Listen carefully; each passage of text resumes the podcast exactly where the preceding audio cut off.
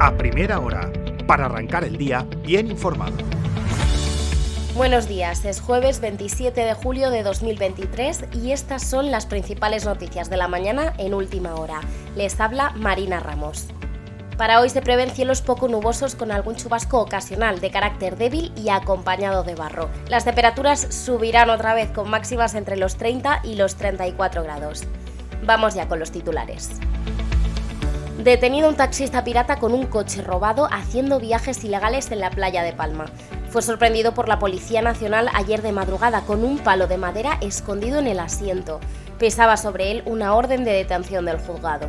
Seguimos con la resaca electoral del 23J. Hoy analizamos el voto de los 78 barrios de Palma. El PP se impuso en dos terceras partes de Ciutat. Pueden consultar el análisis completo del voto en Palma, así como los posibles pactos y el impacto que puede tener el resultado final del voto de los españoles en el extranjero, el conocido como CERA. Todo disponible hoy en la web de Última Hora. Y Felipe VI ya está en Mallorca. La reina Sofía llegó a Marivente el viernes con su hermana Irene de Grecia. El rey recibe ya esta mañana en audiencia a las principales autoridades de la isla. Después está previsto que se sume a la Copa del Rey de Mafre de Vela en el Real Club Náutico de Palma que arranca el lunes y no se habla tanto de ella, pero la inflación continúa. Uno de los productos que más ha disparado su precio últimamente en Mallorca es el aceite de oliva. A principios de año estaba por debajo de los 4 euros el litro, mientras que a finales de este mes de julio oscila ya entre los 6 y los 7 euros en función del supermercado. El incremento se debe a las malas cosechas de aceituna que se están produciendo en la península, sobre todo en Andalucía. Se prevé que siga encareciéndose más durante los próximos meses.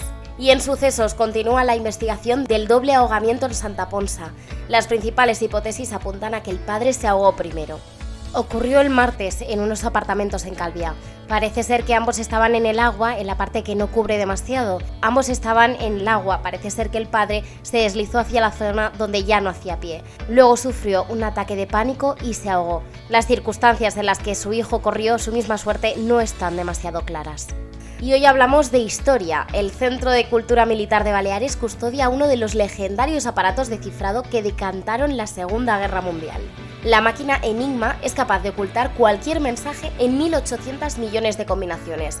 Su uso permitió al ejército alemán ocultar sus comunicaciones durante la Segunda Guerra Mundial.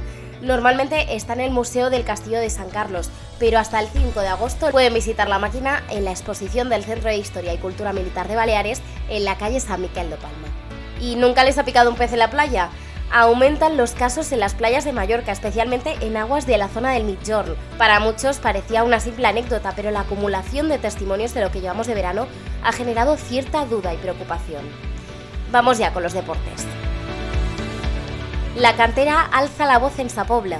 El Real Mallorca cumple con el trámite con tres goles de los jóvenes y conquista el trofeo de agricultura. Indignación por el cierre de secciones de Campus de Sport.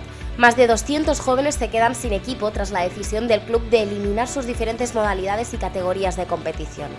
Hasta aquí las noticias más destacadas a primera hora de la mañana en Mallorca.